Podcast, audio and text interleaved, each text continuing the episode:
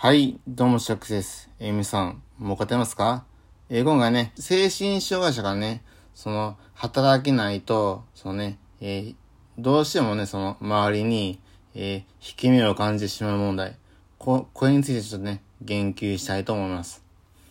まあね、あの、シバックスもね、本当に、まあ、働いてないじ、その、時代がありました。で、その時はね、本当に、あの、何、その、美容院とか行っても、その、お仕事何されてるんですか？ってね、まあ、よく聞かれるじゃないですか。で、それ、そういった時にね、答えるのに困って、もうほんとやめてくれよってね、あの、いつも 思いましたけどね。で、まあそういうこともあって、その、働いていない自分イコールね、あの、怠けていいだとか、まあその、働い、働いていない自分イコール、あんまりね、あの、良くないんじゃないかとか、まあ、思いがちですがね、しばくさは思うんです。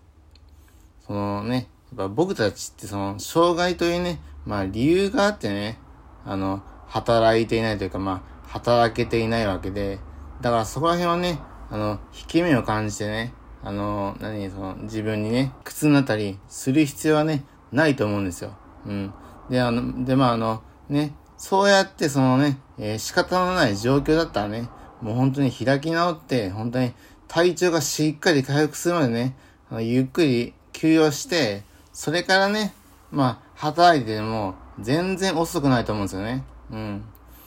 だからそのね、シバックスが言えるのは、その、働いていないのが、その、悪いとかじゃなくて、その、働いていないのは仕方ないと。だからその、そのためにね、あの、次の、次、その自分がね、えーしっかり働いて、再発、再発しないように、まあ今しっかり休養してから、しっかりと、えっ、と、